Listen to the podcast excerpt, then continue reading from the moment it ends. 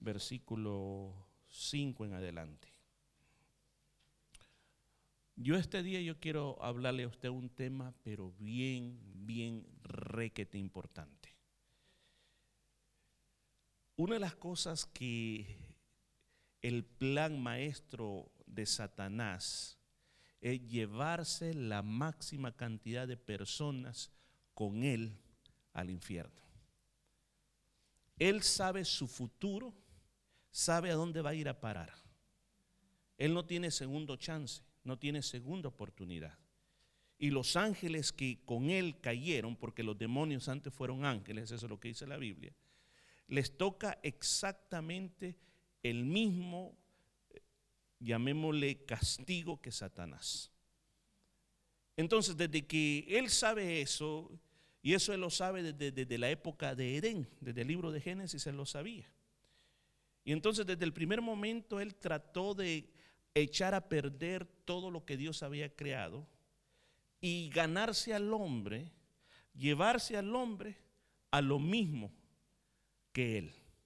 Que en otras palabras el hombre se perdiera, que el hombre, cuando digo hombre hablo ambos términos, femenino y masculino, que el ser humano fuera a vivir en el lugar de tormento por toda una eternidad, que la creación de Dios se perdiera. Pero nosotros vemos que el Señor mandó, el Padre Celestial manda a su Hijo Jesucristo, viene, muere en la cruz por nosotros para salvar al hombre y ahora nosotros tenemos un chance extraordinario de vivir con el Señor en la eternidad. Pero una vez, fíjese esto, desde que nacemos en esta tierra, nacemos bajo el pecado. Nosotros no tenemos a, ningún niño que enseñarle lo malo. recuerde, el niño desde chiquito le quita el juguete al otro. Y si puede, le da con el carrito en la cabeza a otro. No lo piensa. Al niño lo que sí le tenemos que enseñar es a ser bueno. Pero a ser malo no le tenemos que enseñar. Ya es algo que se trae. Entonces, el pecado vive en nosotros. Pero un día nosotros fuimos escogidos por Dios, se nos presentó el mensaje de salvación, respondimos al mensaje de salvación y entramos a este camino. A otros les tocó que sus padres los llevaron e íbamos a la iglesia, como el caso mío, íbamos a la iglesia porque nos llevaban, a mí me llevaba mi abuelita, por eso íbamos a la iglesia.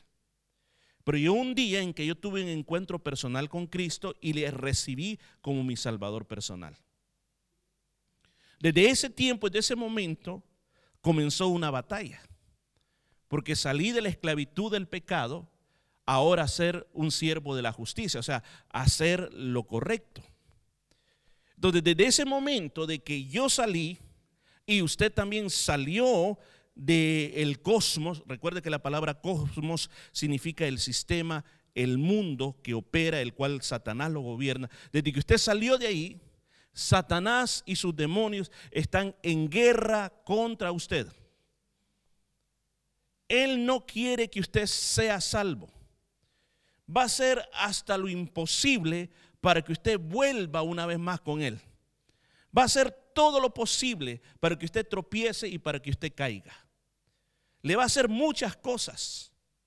Y el mensaje de este día que yo le voy a predicar es cuáles son algunas, no todas, algunas de las estrategias satánicas que muchas veces nosotros no nos damos cuenta y cuando sentimos caemos y cuando sentimos nos alejamos y cuando sentimos estamos de vuelta en el mundo siendo esclavos del enemigo.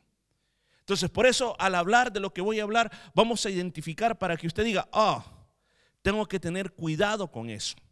Pero leamos la palabra de Dios, lo que dice la Biblia, no lo que dice el pastor, sino lo que dice la Biblia. Versículo 5 de Romanos capítulo 8. Porque los que son de la carne piensan en las cosas de la carne, pero los que son del Espíritu en las cosas del Espíritu. Porque el ocuparse la carne es muerte, pero el ocuparse el espíritu es vida y paz. Ese es el versículo 6. Versículo 7.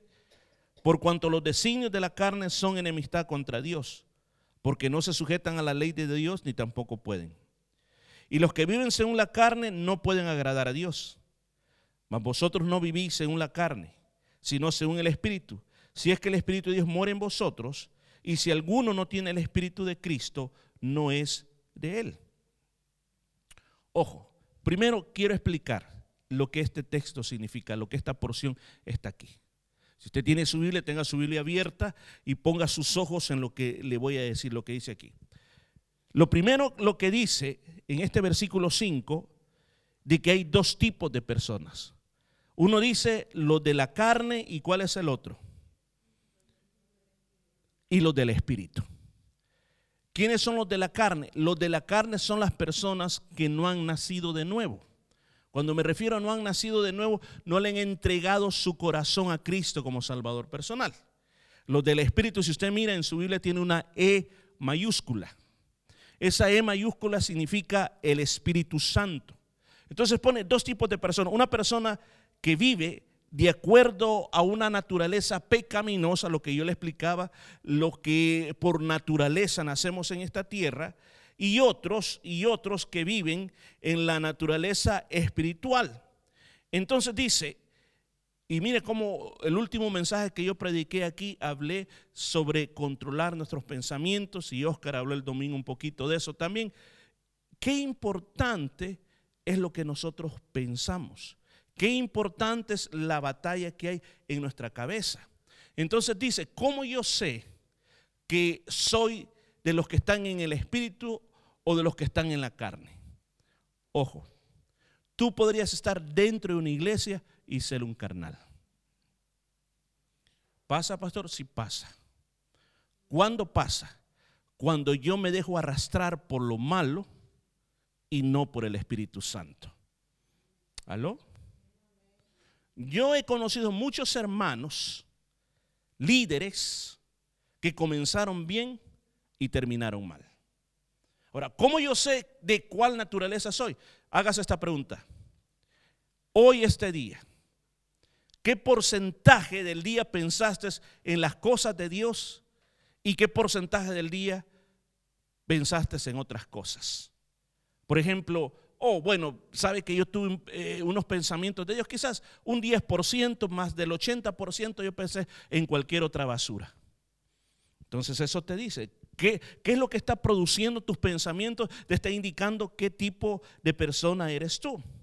Dice, porque el que se ocupa de la carne es muerte, pero el ocuparse del espíritu es vida y paz. O sea, ¿qué es el ocuparse de la carne? O sea, esos pensamientos que no son de Dios, vienes tú y dices, ok, pienso y lo hago.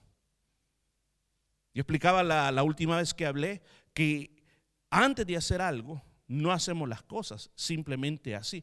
Si primero se piensan, Primero es una idea que está aquí en la cabeza, que yo la analizo y luego la realizo, la llevo a hacer a cabo. Entonces dice, cuando yo vivo de esa manera me hereda muerte. ¿Qué es eso? Muerte espiritual. Y eso, volvemos al punto, porque hay personas que dejan de avanzar en las cosas de Dios, porque comienzan a, morir espiritualmente. Luego dice, pero el ocuparse del espíritu es vida y paz, por cuanto los designios de la carne son enemistad contra Dios. ¿Escuchó? Los designios de la carne son enemistad contra Dios. O sea, lo que mi carne, lo que la naturaleza pecaminosa me pide, choca contra lo de Dios. O sea, siempre esa naturaleza pecaminosa va a estar dentro de, dentro de mí, sí va a estar. Pero ¿qué pasó con el nuevo, nuevo nacimiento? El nuevo nacimiento, el Señor restauró mi espíritu. Pero esa naturaleza pecaminosa va a estar porque todavía estamos en esta carne. Y esta carne por naturaleza va a querer volver a hacer lo malo. Pero ahora, ¿cuál de los dos va a ser más fuerte? ¿Mi carne o mi espíritu? Depende a quién usted le dé de comer más.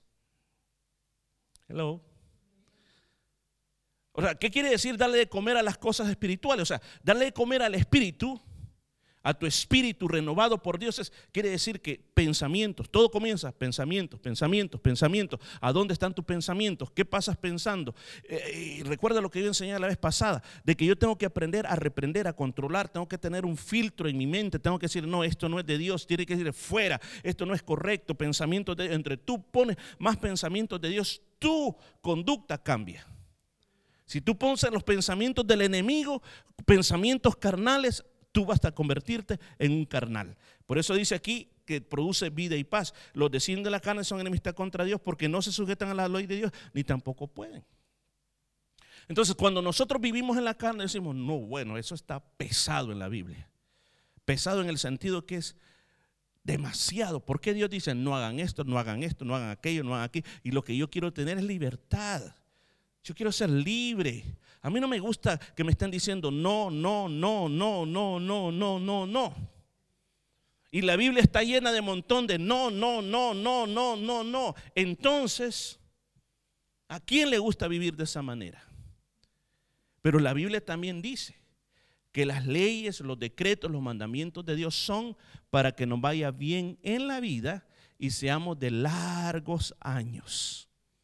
O sea, todo mandamiento que da Dios no es para opresionarte, para tenerte como en nuestro país decíamos, lo tiene del pelo, no lo deja, no lo suelta. No es para que Dios te tenga esclavizado, al contrario, es para que tengas una verdadera libertad. ¿Puedes decir amén? Entonces, ¿qué nos dice aquí, qué nos dice aquí la palabra de Dios en el, en el versículo número 8? Y los que viven según la carne no pueden agradar a Dios. Si usted se pone a pensar en nuestra vida como cristianos, usted no tiene que andar agradando al pastor. Yo fui joven también y crecí en una iglesia. Y la iglesia donde yo crecí, había muchos no, no, no, no, no, no, no. Y me recuerdo que estaba de, de, moda aquella película, a ver si ustedes se acuerdan, Saturday Night Fever. ¿Eh? Bueno, estamos viejos, hermano Pascual. Tantos años ya de esa película. Y cuando eso salió, escuchen, cuando eso salió, fue un, fenómeno musical y de película. Fue una revolución completa. Se abrieron muchas discotecas. Por ejemplo, en mi país habían discotecas por todos lados. La gente haciendo colas para entrar a las discotecas porque esta era la música de moda, la película de moda. Era, era un éxito total. Y recuerdo que a mí me regalaron, me regalaron el on play del, del soundtrack y que ahí venían los famosos BGs y venía de todo. Y estoy hablando, yo era un joven de la iglesia, parte integrante del grupo de jóvenes, que los días sábados íbamos con pantalón azul negro, camisa blanca y la corbata y un prendedor bien bonito y una corona con una cruz y decíamos, jóvenes embajadores de Cristo, aleluya. Pero cuando llegaba a la casa, Saturday Night Fever. Bueno, y ahí estaba yo. Mi, papá había comprado un, estéreo de aquella, de aquella época que eran el long play. Se le ponía y ahí está.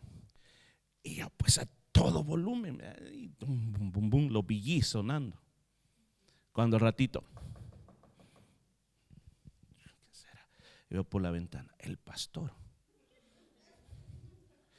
¿Sabe que yo me quedé? ¿Qué hago? ¿Qué hago? ¿Qué hago? ¿Qué hago? ¿Qué hago? ¿Qué hago? ¿Qué hago? Y seguía la puerta. ¿Qué hago? ¿Qué hago? ¿Le abro? ¿No le abro? ¿Qué hago? ¿Qué hago?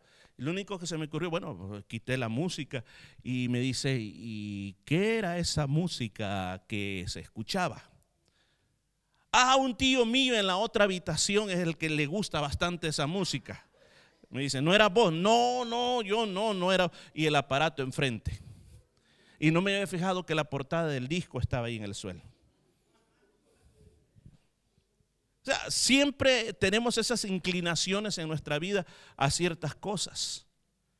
Pero depende a qué es lo que yo le alimento más, así yo voy a creer, voy a crecer en mi vida.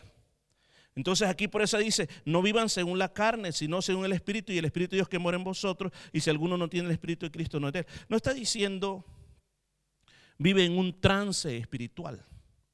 Un trance espiritual es que tú olvidas, mm, aleluya, gloria a Dios.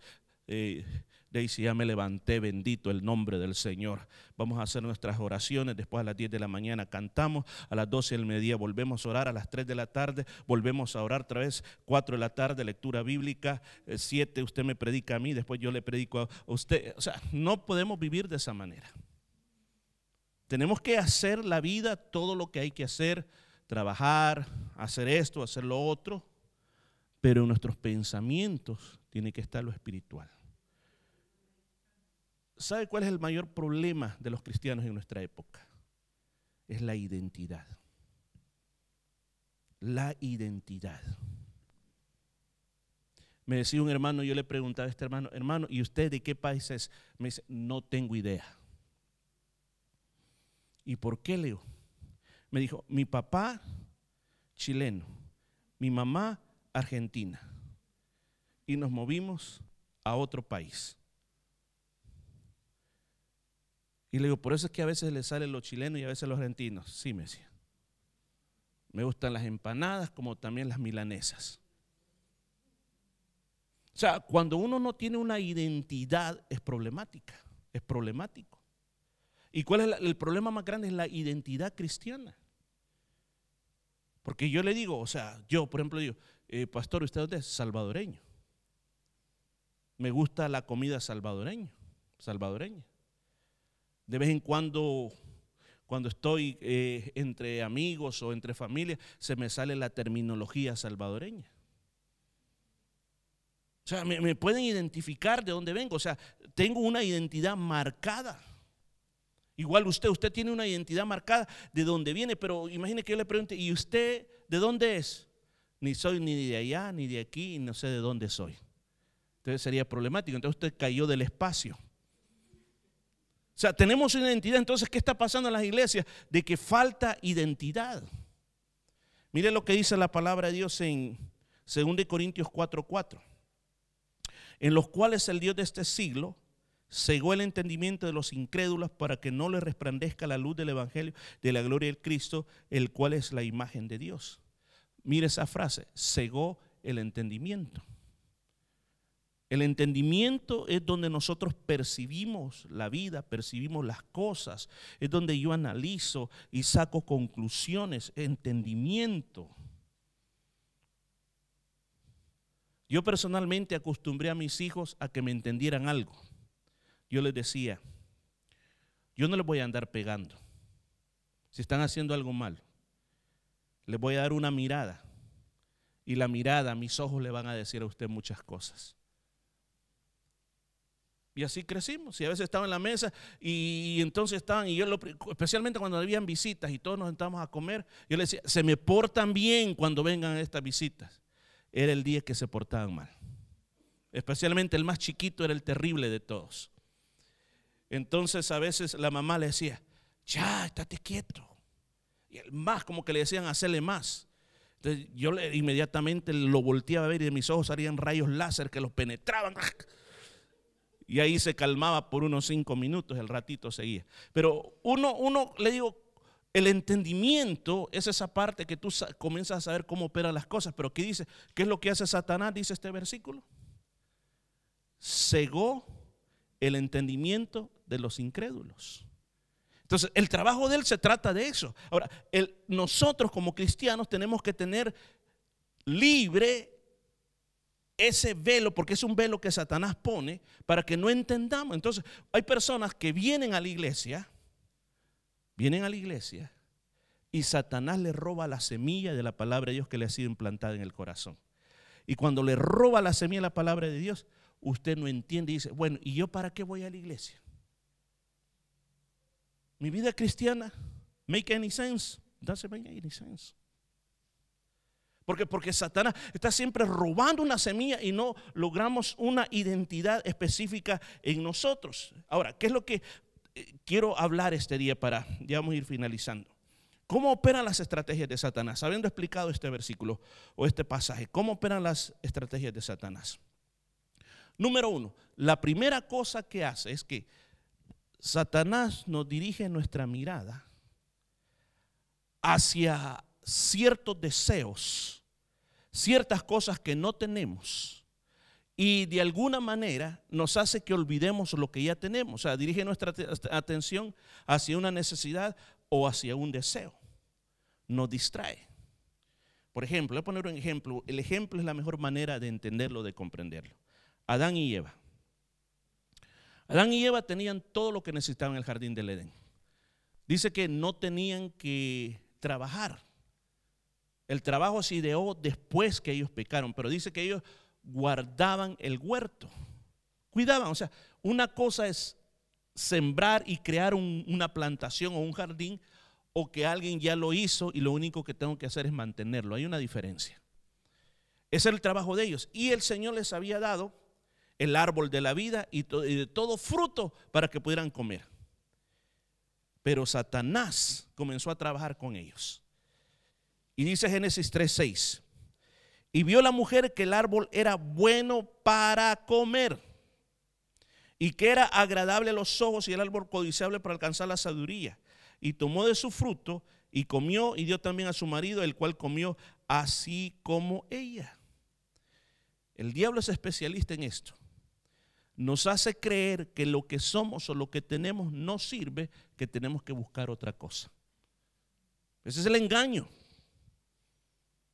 Porque ellos les engañó un momento que digo, miren el jardín del Edén, era lindo, era precioso, pero en ese momento no, yo quiero el, el, fruto del árbol de la ciencia del bien y del mal. Eso vale enough como para rechazar todo lo demás. Los engañó. Y el diablo así va a tratar de hacer con tu vida. Yo recuerdo también como, como joven cristiano, de que estando en la iglesia, y un día me comencé a preguntar, hey, era domingo en la tarde, el culto también decía, domingo en la tarde en mi país era el momento del fútbol. A mí me gustaba mucho el fútbol. Decía, hey, ¿qué estoy haciendo aquí en la iglesia? ¿Por qué no mejor me voy a ver el fútbol?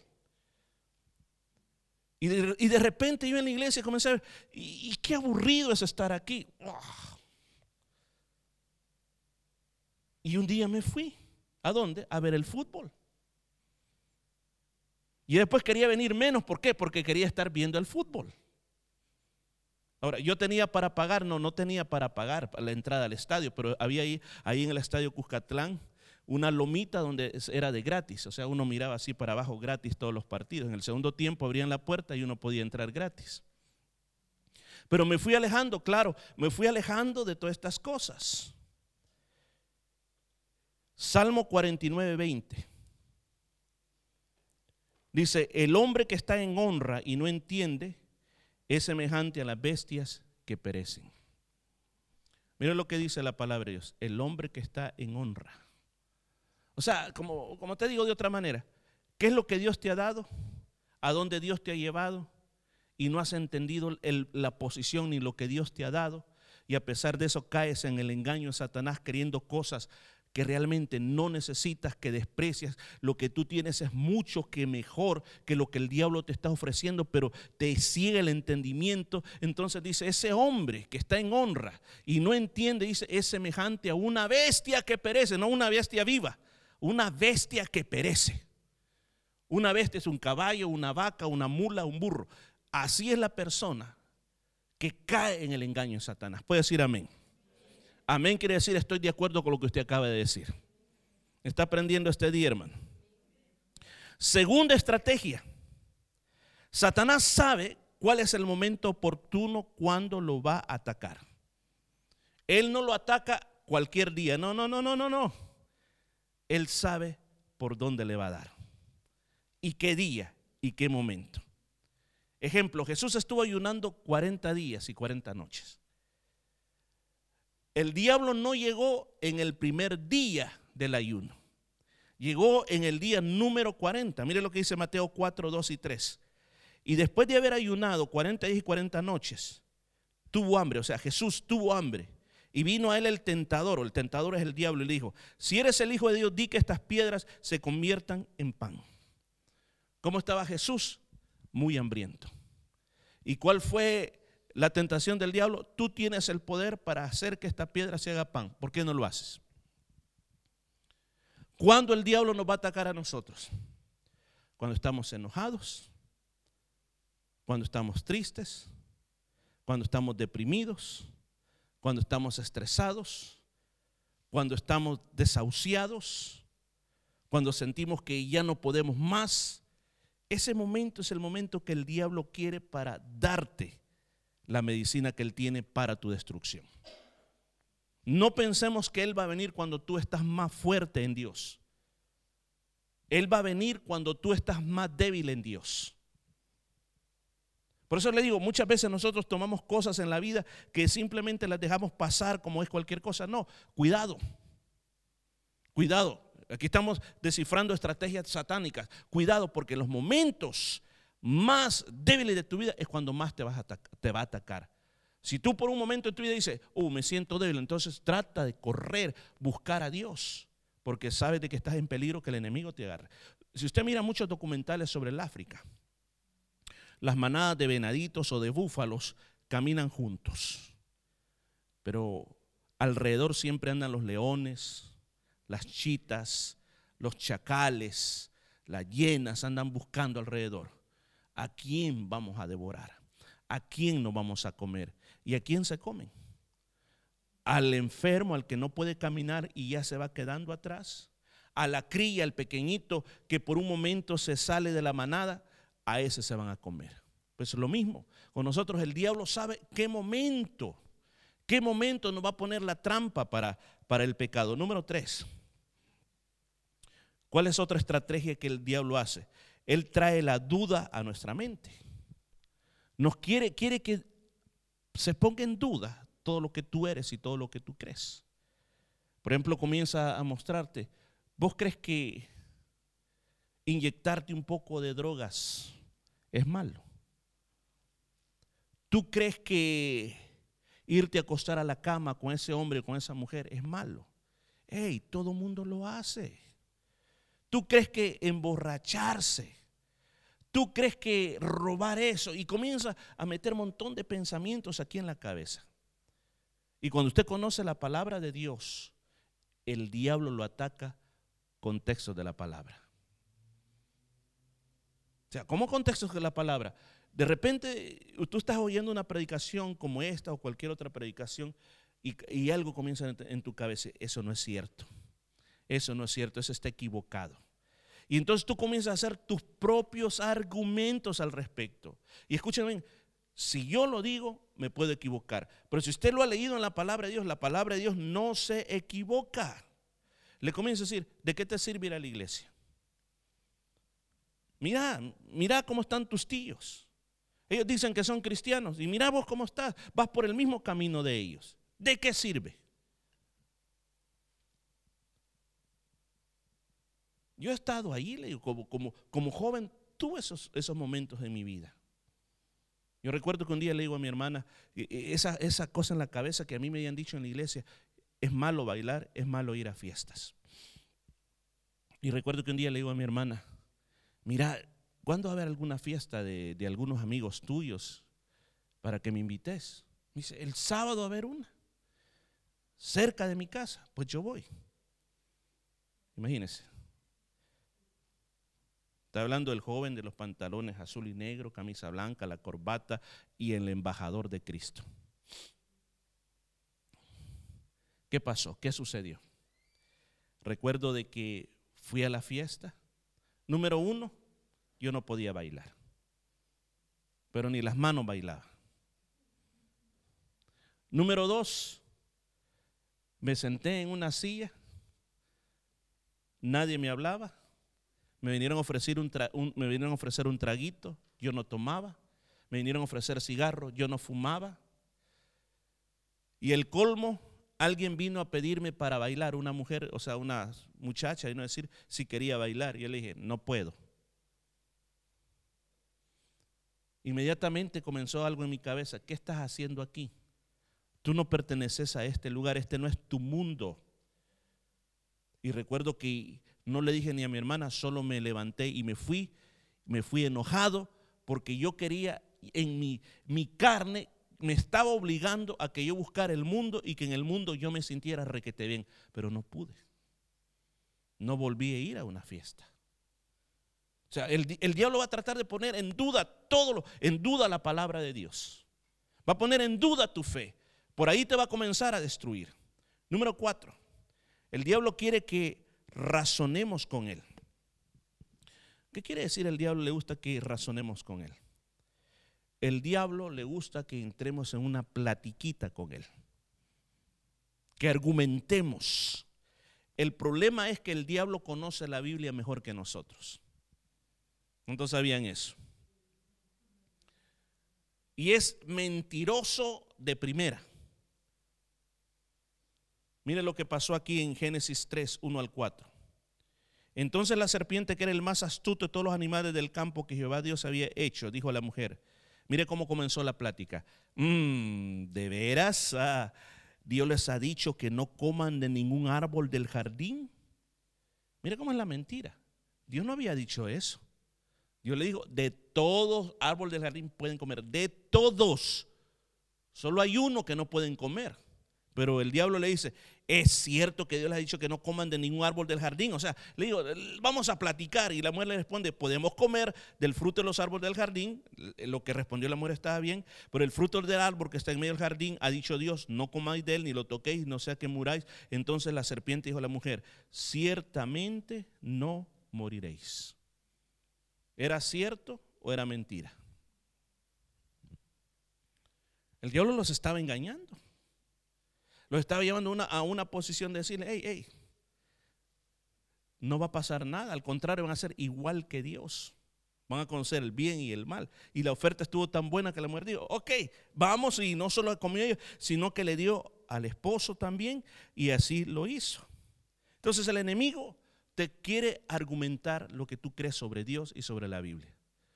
Y entonces a veces en nuestra cabeza comenzamos a tener ese tipo de pláticas con el enemigo. Y hoy este día platicaba con un hermano en Cristo y le decía, tenemos que aprender a abrir nuestra mente para escuchar la voz del Espíritu Santo y que el Espíritu Santo nos comience a guiar. Por muchos años, por muchos años, nosotros hemos tenido una plática con nosotros mismos, escuchando la voz de la carne y ahí andamos platicando con nosotros mismos. Pues llega el tiempo que hagamos un cambio de emisora y nosotros comenzamos a sintonizarnos con lo que el Espíritu Santo está diciendo. Entre más oigamos al Espíritu Santo, menos vamos a oír al enemigo. Puedo tener un amén. Y la última, y con esto terminamos. La meta del enemigo es destruirnos. Hermanos músicos, acompáñenme. La meta del enemigo es destruirnos. Él no solo lo hace por tentarlo, no solo lo hace por divertirse, no solo lo hace por estorbarlo. ¿Sabe cuál es el plan del ataque? El plan del ataque es matarlo llevárselo de esta tierra. Ese es el plan del enemigo. Y lo va a tratar de hacer de alguna manera. Él va a tratar de hacerlo de alguna manera. Y él lo va a hacer de una manera muy engañosa. ¿Se acuerda usted la historia de Balaán? Balaán fue llamado para maldecir al pueblo y no lo pudo hacer. Pero él dijo, ah, hay otra trampa. Le vamos a mandar porque él entendió, mientras ellos estén bajo la protección de Dios, yo no los puedo tocar. Pero él entendió, pero si ellos están en pecados, Dios se aparta y entonces los puedo atacar. Dice que mandó mujeres moabitas para que fornicaran con el pueblo de Dios y le sirvieran y le rendieran culto a los dioses esos. Cuando ellos lo hicieron, la presencia de Dios se apartó de Israel y entonces comenzó la mortandad. Comenzaron a morir no mil, miles de judíos o de israelitas murieron ahí en ese campamento. Hermanos, Satanás te quiere ver destruido. Él no te puede hacer nada porque la presencia de Dios está en ti. Pero Él quiere apartarte la presencia de Dios para acabar contigo. Santiago 4:7 dice, someteos pues a Dios, resistid al diablo y Él huirá de vosotros. La palabra sometimiento, someteos, en la Biblia hebrea, la otra ocasión que se usó la palabra someter es cuando en la tierra prometida Josué entró a la tierra prometida. Y cuando él agarraba a un rey, dice que lo sometía bajo sus pies. Dice que los reyes los postraba en el suelo y les ponía el pie en la nuca. Ese era el aspecto literal de lo que es someter. O sea que el individuo que está abajo no puede levantarse porque lo tiene sometido. Ahora, piense, ¿qué me quiere decir la Biblia a mí cuando me dice que me someta a Dios? O sea que yo renuncio a mi libertad. Pastor, pero yo quiero ser libre. ¿Para qué? Libre es como aquellos muchachos que dicen, me quiero ir a vivir solo. ¿Y por qué te quieres ir a vivir solo? Que 15 años, 16 años y te quieres ir a vivir solo. Sí, es que yo quiero estar con mis amigos porque ah, yo quiero libertad. Pero ¿cuál es la libertad que quieren? Libertad para hacer droga, sexo y otras cosas más. Esa es la libertad que quieren. A veces así somos nosotros. Yo someterme, yo no. Pero cuando nosotros nos volvemos a Dios, dice, Señor, yo me voy a someter a ti, como dice este versículo bíblico, cuando yo me someto a Dios, puedo hacer lo siguiente, resistir al diablo. Resistir quiere decir hacerle guerra al diablo, reprenderlo, mandarlo por allá, atacarlo, desafiarlo, despojarlo, quitarle terreno en mi vida. Eso quiere decir la otra palabra. No lo haga al revés. Aló, hermanos, no lo haga al revés. Muchos quieren resistir al diablo, pero no están sometidos. Yo le digo algo. Yo a veces aquí yo me pongo a reprender al enemigo. Y si usted anda reprendiendo al enemigo, y usted no está sometido a Dios, contra usted se le va a volver todo lo que usted está reprendiendo. ¿Me escuchó? Tenemos que aprender a someternos a Dios. Decirle, Señor, yo quiero ser obediente a ti. Yo quiero ser obediente a ti. Y lo primero que comienza es con mis pensamientos. Yo me someto a Dios con mis pensamientos. Me someto totalmente a ti, Señor. Y estando sometido, puedo ir al siguiente. Ahora, cuando yo hago eso, ¿qué dice? El diablo, ¿qué hace? Huye. Se va. Ese es el estado que yo quiero. Yo no quiero caminar con el diablo. Porque hay muchas personas que caminan con el diablo. Ay, ahí anda el de los cuernos. No, es que no tiene cuernos.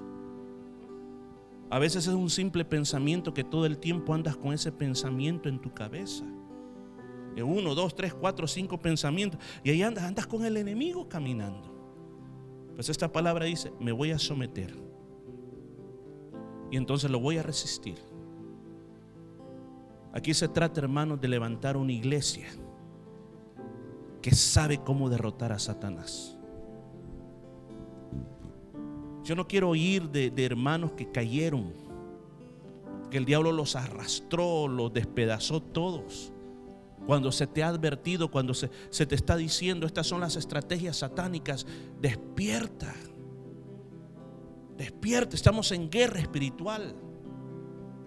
Y recuerda, si tú estás en una situación así como esa, la sangre de Cristo tiene poder para derrotar al enemigo. No hay por qué estar bajo ataduras de Satanás. Póngase de pie, por favor. ¿Cuántos de ustedes reciben la palabra de Dios este día? Vamos a orar y vamos a responder a la palabra que le hemos le predicado este día. Y yo quiero pedirle de que, si usted siente que está bajo ataque del enemigo, hoy este día vamos a hacer eso. ¿Qué vamos a hacer? Nos vamos a someter a Dios. Y después lo vamos a resistir para que se aleje de nosotros. Mi meta es llegar allá arriba y vivir allá con el Señor. Yo creo que esa es su meta también. Pero hay que mantenernos fieles y no dejar que el enemigo nos gane la batalla. Cantemos hermanos y después hacemos la oración juntos.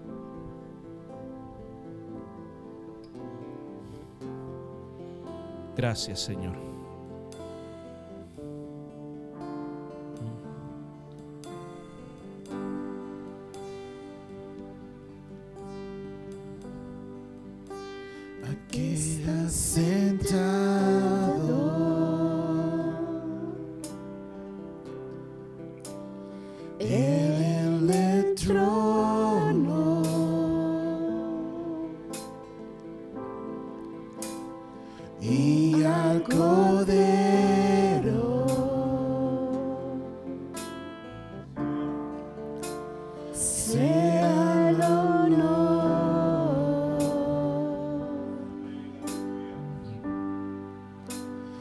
Por los siglos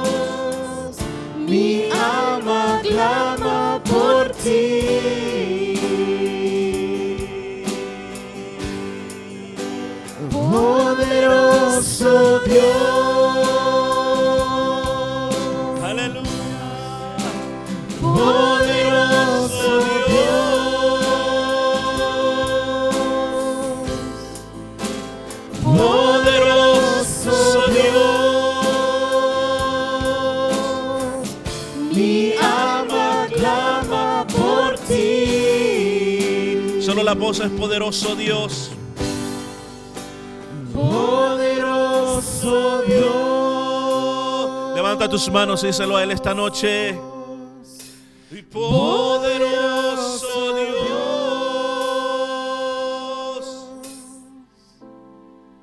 Y poderoso Dios. Mi alma clama por ti, Señor. Mi alma clama por ti. Poderoso Dios. Y poderoso Dios.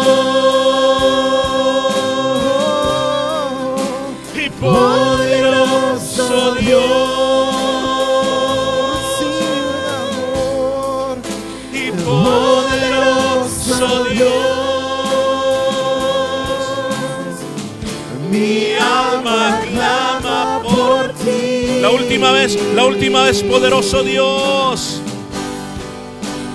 Poderoso Dios. Vamos suavemente, suavemente. Poderoso Dios.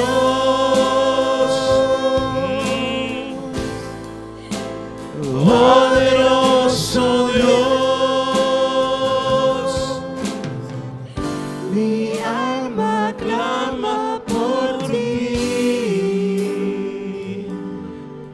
En oración conmigo esta noche. Padre mío que estás en los cielos este día, hemos entendido tu palabra y tomamos esa semilla de la palabra de Dios y la ponemos en nuestro corazón. Hoy, Señor, voluntariamente yo me vengo a someter al Padre, al Hijo y al Espíritu Santo. Yo someto mis pensamientos. Yo expulso de mi mente todo pensamiento que no agrada tu nombre. Todo lo que sea de la carne, yo lo saco de mi mente. Y yo dedico, dedico mi mente. Mi mente es para Dios, para pensar pensamientos puros, para pensar cosas del Espíritu. En esta hora yo someto mis emociones. Mira, Señor, esas emociones negativas que el enemigo muchas veces implanta en mi vida, yo las someto delante de ti. Me someto a ti, Jesucristo de Nazaret. Yo someto mi voluntad. Mi voluntad la someto completamente a ti, Señor. Ya no vivo yo, mas Cristo vive en mí. Someto todo mi ser. Someto, Señor, mi conciencia, mi intuición, mi comunión. Todo lo someto a ti. Someto mis ojos, Señor. Que mis ojos sean gobernados por ti. Someto mi lengua, Señor. Que mi lengua sea gobernada por ti. Lo que yo oigo, Señor. Los miembros de mi cuerpo, Señor. Yo dedico mi cuerpo para tu servicio. No quiero que mi cuerpo sea usado para el pecado. Que no sea usado para hacer lo malo. Señor, yo someto todo mi ser. Padre mío, perdóname si he andado en caminos equivocados. Pero este día yo me rededico a ti, Señor. Me entrego a ti en cuerpo, alma y espíritu, Señor.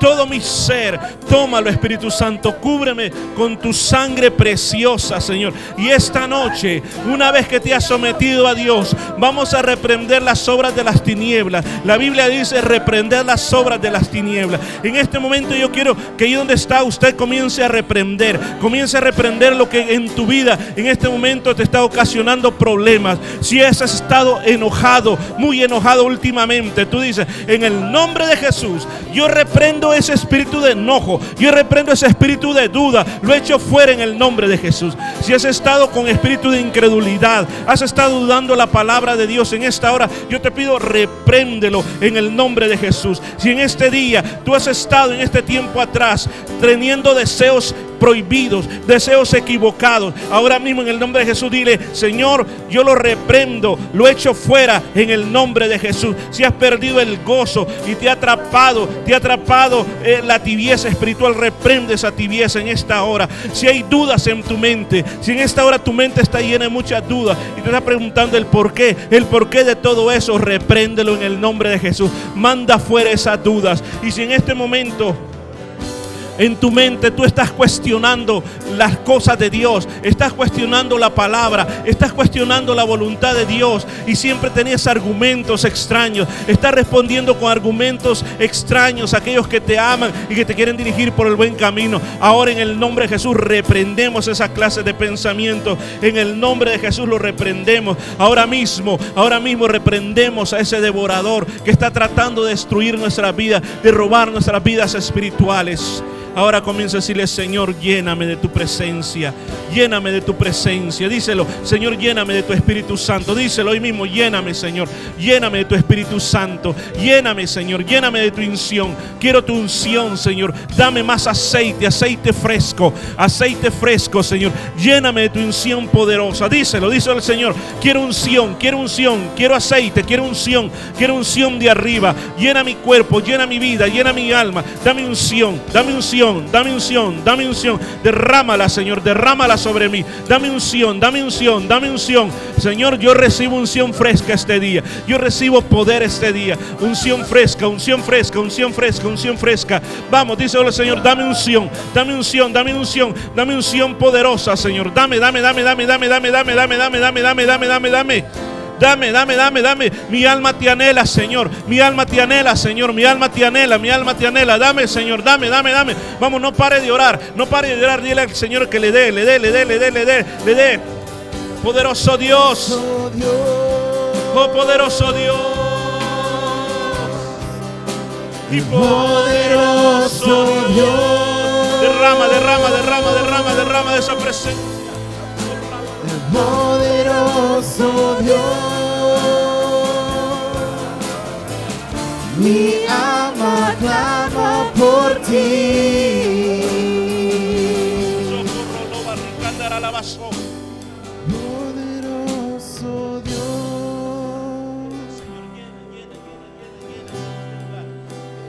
Poderoso Dios.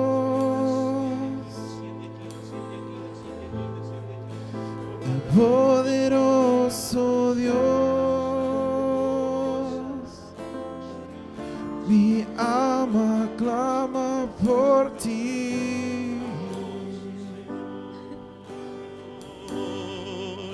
Y poderoso Dios, el Shaddai, el Shaddai, poderoso Dios. Oh,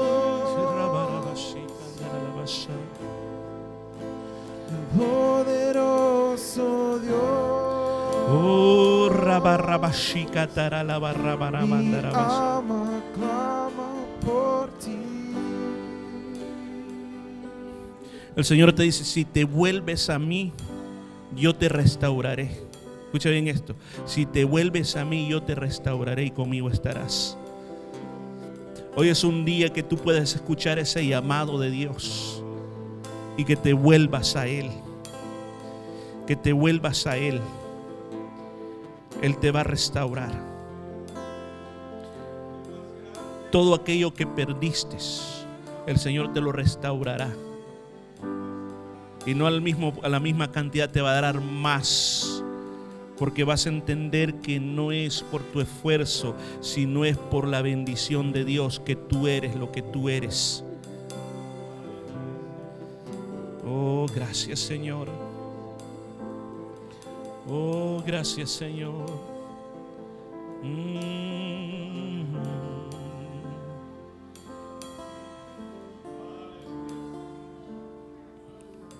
Te adoramos Jesús.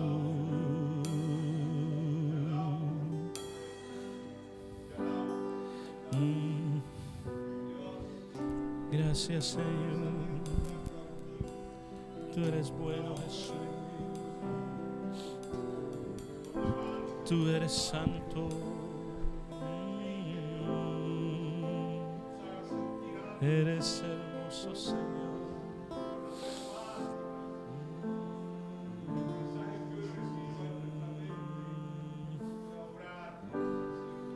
Gracias, Jesús. Mire por qué es importante que usted siempre asista a la iglesia. No importa que sea miércoles en la noche, usted asista a la iglesia, comprométase que el Señor siempre tiene algo para usted. Comprométase y no solamente usted comprometa a otro, dígale, vamos a la iglesia también. Y va a ver que el Señor va a estar haciendo cosas maravillosas así como esta noche. No se olvide, el viernes estamos en la radio al mediodía, en la noche grupos del hogar en diferentes lugares. El sábado tenemos eh, el baby shower de Claudia, así de que todas las hermanas, 4 de la tarde, tienen esa invitación. Y domingo vamos a estar aquí en la iglesia recibiendo la palabra de Dios. Vamos a estar orando por los papás también, es un día especial también. Vamos a orar por todos los padres de familia. Así que eh, participe, involúcrese en la iglesia y va a ver qué bonito estar en la vida de la iglesia. Así que gracias a todos por haber estado aquí esta noche. Vamos a orar, recoger ofrendas y bueno, deseamos hermana Teresa un buen viaje, ¿verdad? Que este servicio tan especial Dios se lo preparó para usted, ¿verdad? Que usted vaya con eso en su corazón y nos recuerde allá en, en Cuba. Amén. Que sea bendecida en aquel país. Amén. Vamos a orar dando gracias a Dios y vamos a orar por las ofrendas. Padre mío, gracias Señor por este tiempo, gracias por lo que hiciste esta noche, desde el principio hasta el final. Señor, gracias por mis hermanos, Señor, del Ministerio de Música que han invertido su tiempo en ti, Señor, y, y, nos han ayudado a adorarte, a alabarte, Señor. Gracias por todos los hermanos que vinieron, Señor. Yo sé que llevamos esa semillita de Dios en nuestro corazón, que el diablo no la robe, Señor, sino que crezca y produzca fruto en nosotros. Señor, yo te pido que cuides nuestros vehículos y lleguemos sanos y salvos hasta casa. Te pido también, Señor, que bendiga las ofrendas que vamos a recoger este día, que el hermano que lo va a hacer, multiplícale grandemente. El que no lo puede hacer, pues también, Señor, bendígalo para que el futuro lo pueda hacer. En el nombre de Jesús lo pedimos. Amén. Y amén. Saluda a su hermano. Gracias por haber estado. Espíritu Santo, bienvenido a este lugar. Jesucristo, bienvenido a este lugar. Padre omnipotente, de gracia y amor. Bienvenido a este lugar. Bienvenido, Espíritu de Dios. Damos gloria solo a ti, Señor. Bienvenido, Espíritu de Dios. Hoy rendimos coronas a tus pies. Bienvenido, Espíritu de Dios. Damos gloria solo a ti, Señor. Bienvenido, Espíritu de Dios. Hoy coronas a tus